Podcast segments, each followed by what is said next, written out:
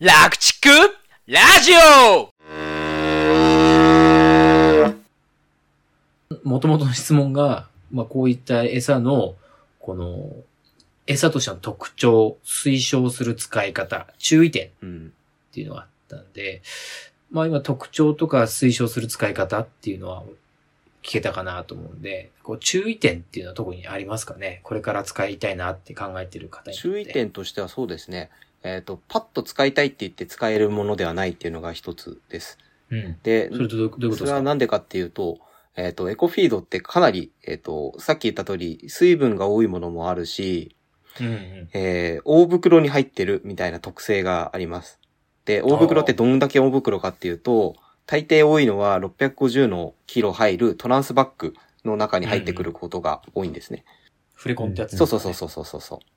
なので、えっ、と、で、しかもそれが輸送コスト下げるために、あの、10トン車とか8トン車とか、 すごく大きい車で来ることが、あ、じゃない。大量にそう、大量に置かないと、 輸送コスト下がらないので、そうですねう売る側としても、そういうの車が入れるところにうん置きたいみたいな心があるので、やっぱりそういった、えっ、と、道に面してるところとか、土地があるところとか、かつ、えっ、と、重機があるところっていうところに、うんうんえー好んでおろしますので、ちっちゃい、えっ、と、敷地があんまりありません、道がすごく細いですってなってくると、非常に使いづらい、あ使いづらいというか、餌をおろしてもらえないみたいなことになりがちです。。なるほど。うん下ろしやすいところがあって、しかもそれを、い牧場内で運べるフォークリフトを持ってなかったら扱えないですね。そうなんです。で、なんでフォークリスト必要かっていうと、人がいなくても勝手におろしてもらえるんですよ。フォークリストさえあれば。餌屋さんが運転してくれるので。うんうん。で、だからう、んえっ、と、俺がいるんだったら、え対応できるよみたいなところだと、時間が指定があるから、そういうところは嫌われちゃうので、餌をおろし、あんまりおろしたくないです。みたいな話うんにうんなる。うん、そうですね。で、トラック入れない問題に関しては結構、えっ、と、農家って敷地大きいので、えっ、と、僕の事例の、農家の事例でもあるんですけど、あの、壁ぶち抜いて、あの、道新しく作っちゃいました。みたいな話もあります。トラック入れるよ。入れるよ うに。でもそのぐらいしないと、やっぱり、むなかなか難しいですね。うーん。なるほど。まあ、それがちょっと注意点というか、うんうんううんん、気をつけないといけないところではあります、ね。結構大事ですね。大事 それは。、大事な んです。で、あとはまあその、どこかの業者から手に入れられますかみたいなところですけど、エコフィードを使ってる業者っていうのは結構限られる、かつ、エコフィードを使ってる業者はいろんなエコフィードを持ってるみたいなところがあるので、 やっぱりそういっったところに、とちゃんとお付き合いして欲しいですってちゃんと伝えないと、あー待ってても手に入るものではないのかなと思います。た。うんうん。で、もう一点は自分で、今のはそれはあの、仕入れる系の話ですよね。うん。で、あとはもう自分で開拓するみたいな話もあります。うんうん。で、それはもう自分でガンガン、えー食品工場みたいなところに行って、えーこんなほ、うん餌出てないですかみたいな話をしていくと、えっ、と、やっぱり、あの、堆肥にしてるよ、だ、だから、持ってきてもらえ、あ取りに来てもらえ、もらえればあげるよ、みたいなところもあったりするので、うそういうところを見つけるっていう、開拓するっていう、えー選択もあります。うん。なるほどうんうんうん毎日、あの、取りに行ってる農家さんとかいますうね。ん。うんまあでも、それはだから毎日になってくるから、すごく大変なんですよね。だから大変っすよ近ね、近場で、、えーだったらいいかなっていうところですね。うんうんうん。まああと狙い目なのはなんか、そう、酒屋の酒粕とか、あの辺はかなり狙い目かなとは思いますね。うん。あの、日持ちするんで酒粕とか、ああ。そのままでも。なんで、溜まってから取り行くとかできるんで。ああ、それいいですね。うん溜まってから取り行くができるのはいいですね。だからやっぱビールカスって、まあ、あの一番メジャーう、なんそうですカスのね。一つだと思うんですけど、あの、最近ビール飲む人減っちゃったから、、そうそうそうそうそうん、ビールカスが少なくなっちゃって、取り合いになって、そう一時期逼迫あのカス類とは思えない値段で、う。う うん。ん使う意味あんのみたいな、高額取引になったりすることありましたよね。そう。そうなんですよね。今はようやく需要と供給も増してきたので、そうですねまた飲み会増えましたからそうね。そうそう。また値段もだんだんじりじりと下がってるみたいですが。まあ何にせよ、その、餌の価格っていうのを、ちゃんと餌代を下げるっていう目的があるんだったら、あのー、乾物換算でちゃんとパッと計算できないといけないみたいな話もありますよね。それは大事ですうね。ん。じゃあ、例えば、もやし、えーキロ、10円ですって言われて、それは安いの、高いの、みたいな話になるわけですよね。うん、で、だけど、ちゃんと水分量が、えー8割で、乾物換算が2割だよって計算あがあるんだったら、ちゃんと割る0.2ってやって、えっ、と、じゃあ10円の餌だったら、うんと、乾物換算で50円だな、みたいなことをパッと計算して、乾物換算50円だったら、じゃあルーさん今90円ぐらいするから、お、じゃあ1キロは置き換えれば40円のえー餌代削減だな、みたいな話になるので、うんちゃんと乾物換算でいくらっていうのを計算できないと、えーうん本当にえ高い餌なのか、安い餌なのかっていうのを、ちょっと識別できなくなっちゃうので、そこは大事です。そうですね。なんか、その一貫したテーマっていうか、なんとなく自分的に考えたのが、あの、水分なのかなと。うん まあ水分めちゃくちゃ大事ですね。っちゃ大事うん水はいくら食べさせても栄養になんないんで。うんその重量の部分だだってそうだし、そのコストの部分を勘定する上でも、やっぱり水分っていうところうん。うんを前提にしながら考えるっていうことが、やっぱ農家さんにとっても有益なことなのかなっていうのはすごい感じましたね、うん今回の回で。そうですね。うん現現物で言われると、大体、すんごい安いじゃんって思うようなうもん。のばかりなうんん。で、うん。やっぱり本当、乾物換算できないと、うん、まあ、何の交渉もできないです。いや、ほんとそうなん ですよ。下手すると騙されちゃうみたいなところもあるんで。この回を聞いてやっとあの、乾物の重要性に僕は気づかされました。 すんごいよくわかりまし餌のこと考えるとき は、まず乾物ですた。ね。そうそうそうそうそう。うんよくわ割り算間違えちゃうんだけどね。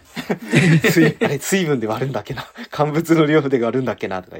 単純にその栄養素を内訳の精度をちゃんと測るっていう目的だけかなって思ったんですけど、うん。そういう輸送の面、輸送っていうかそういう重量のコストの面とか、あとはその単価をね、比較する意味でも大事なんだなっていうのはすごい勉強になりましたね、いやほん僕とは。その通りですね。うだからん栄養素も単価も、すべて乾物で計算しないと。うんそう。うん。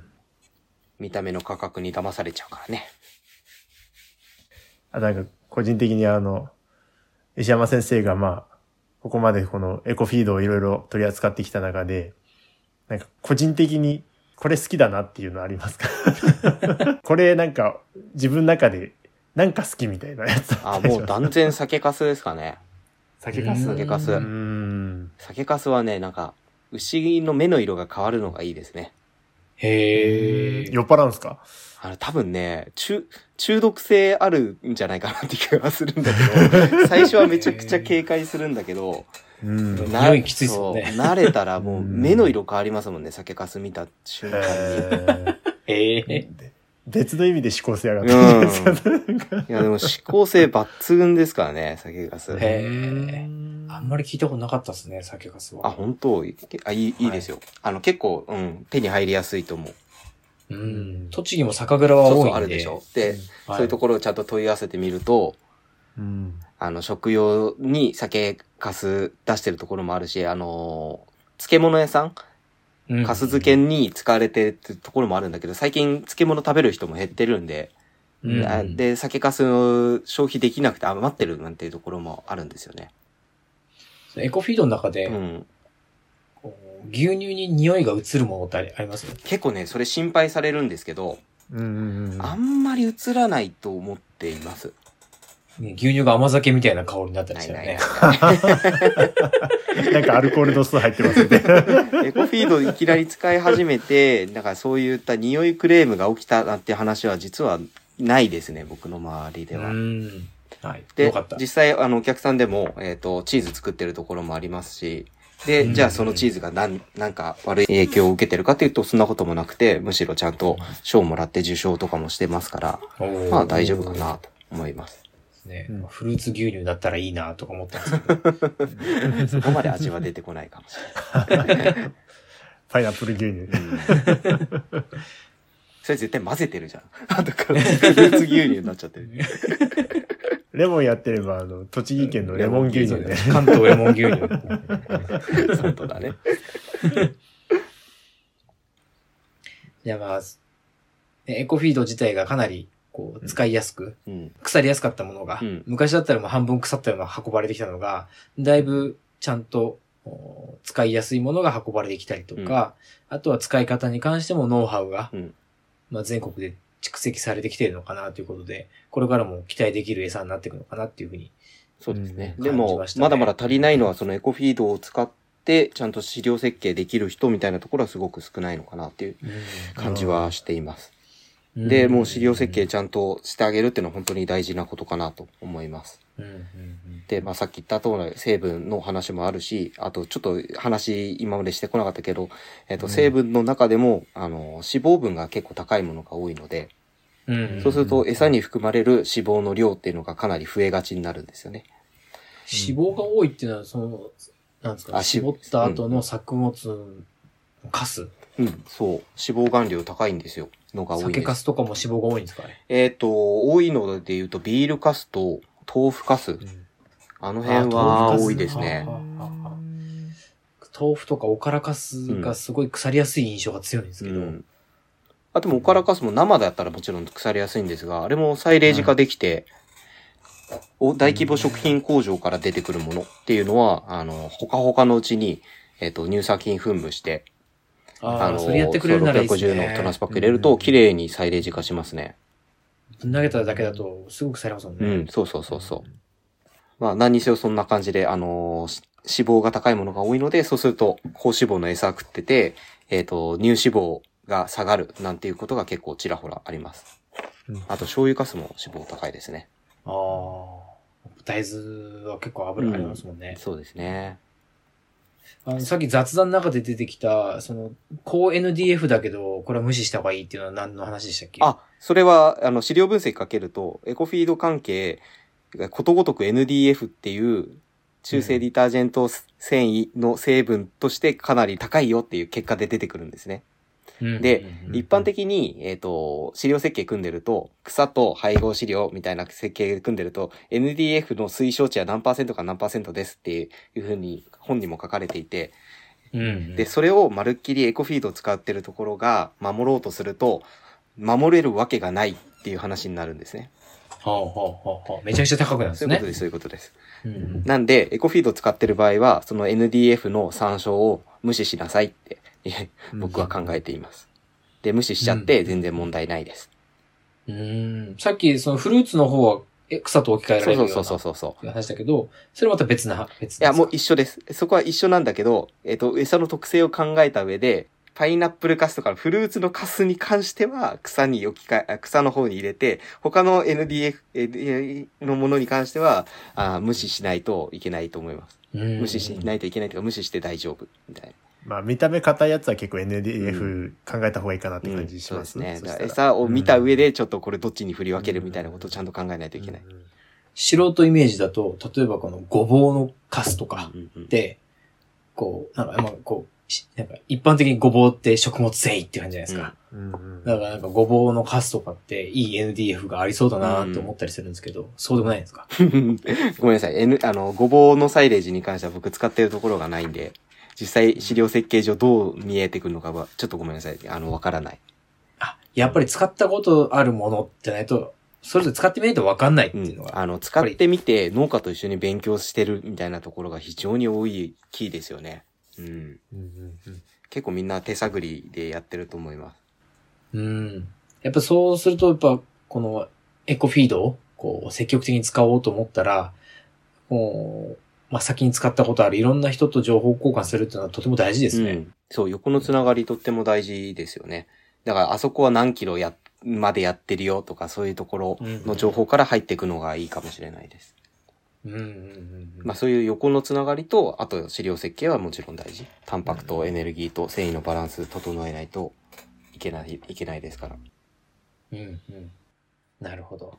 結構このラジオ聞いてる方は、まあ、20代、30代の割合が多いんですけど、多分中にはそういう獣医さんとかも聞いてると思,、うん思ってて、で、なんかそういう資料分析って大体なんか20代の後半とかになってくると、資料分析自分でもしたいなとか、うんなんかそういうふうに思う、思う人増えてくると思うんですよね。まあ僕もそういう経験はあるんですけど、うんうんでもどうやって勉強しようとか、どう、どういう取っかかりでいこうかなって結構悩むんですけど、石山先生の方からなんかその辺ってアドバイスっていうか、こういうふうにやってったらいいんじゃないのみたいのあったりしますありますね。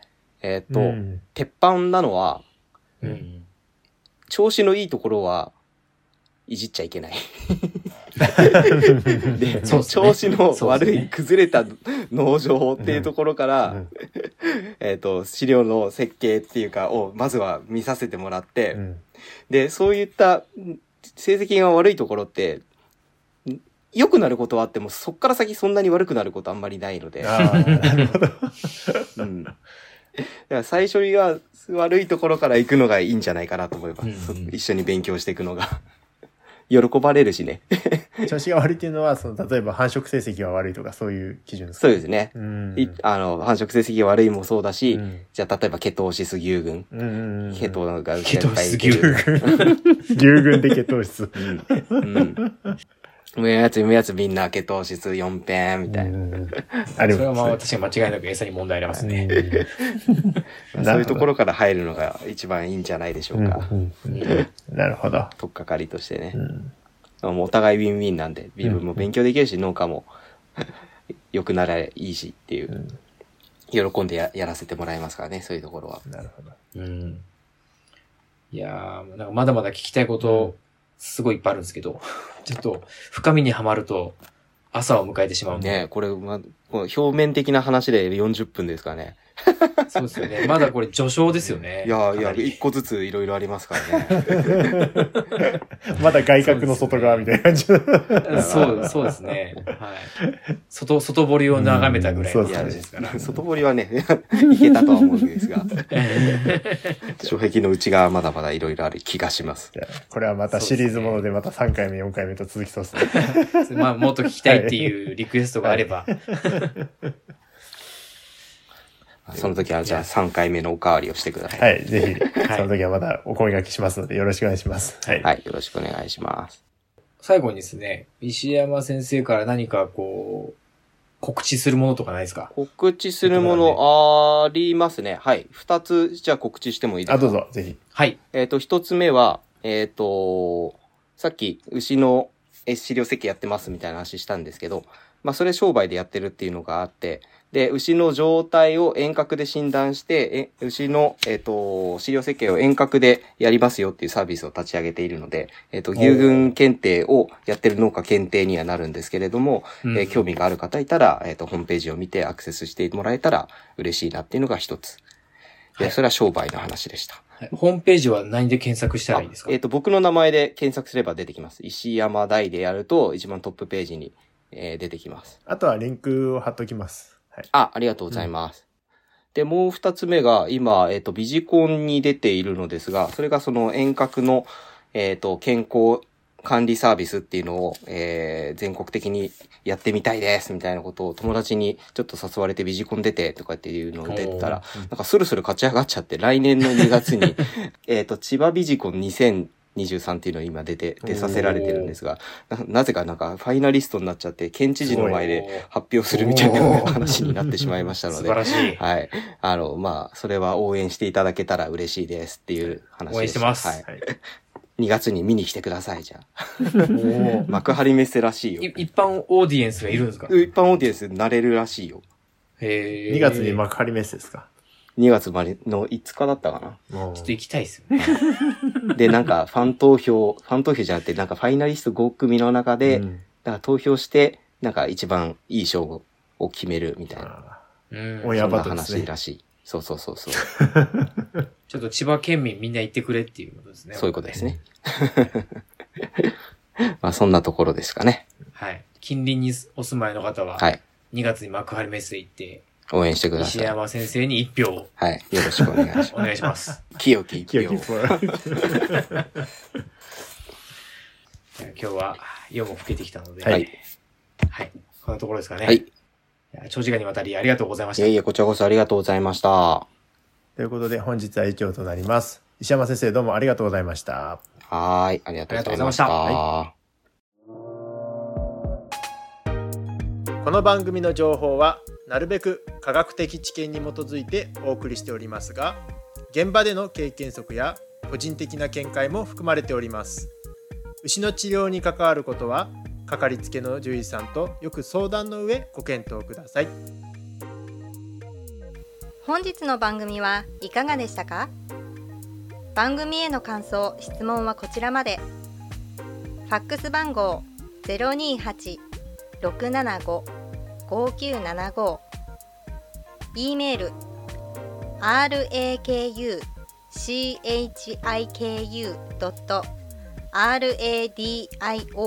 rakuchiku.radio.gmail 番組概要欄にも記載してありますのでぜひお気軽にご連絡くださいお参加今夜は